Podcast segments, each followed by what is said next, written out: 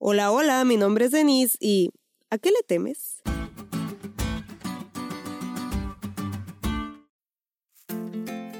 Ya algunos de ustedes han oído que primero de secundaria fue mi año del bullying.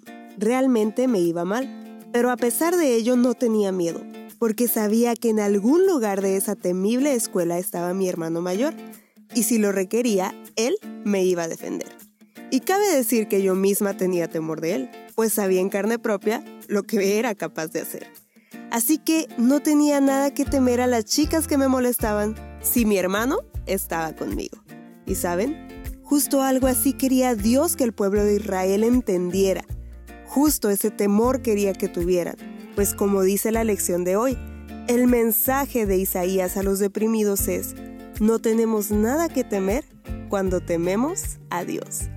En Isaías 8, 12 y 13, Dios le dice a Isaías que no tenga miedo de lo que los demás temen, sino que tuviera temor de Jehová. Y tú dirás, ¿temer a Dios? Sí, temer a Dios, porque temer a Dios es reconocer su poder, su señorío y su gloria. Porque cuando tenemos temor de Dios reconocemos quién es Él y quiénes somos nosotros. Y en un mundo de lobos rapaces, y donde un león rugiente está al acecho por tu vida, lo único que puede darte seguridad es el temor a Jehová, porque si el Señor está contigo no hay nada que temer. Como dice la lección, si Él está de tu lado, nadie más puede tocarte sin su permiso. Si está en tu contra porque te has rebelado contra Él, podrás huir, pero no esconderte. Y por si acaso estás por decir, pero el amor perfecto echa fuera el temor. Sí, el temor de que Dios te va a lastimar, porque compartes un amor mutuo con Dios.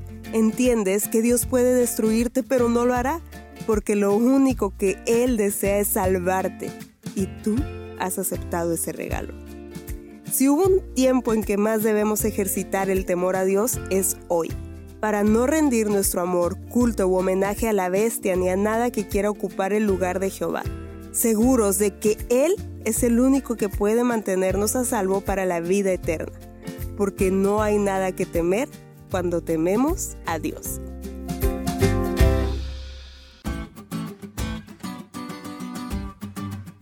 ¿Te diste cuenta lo cool que estuvo la lección?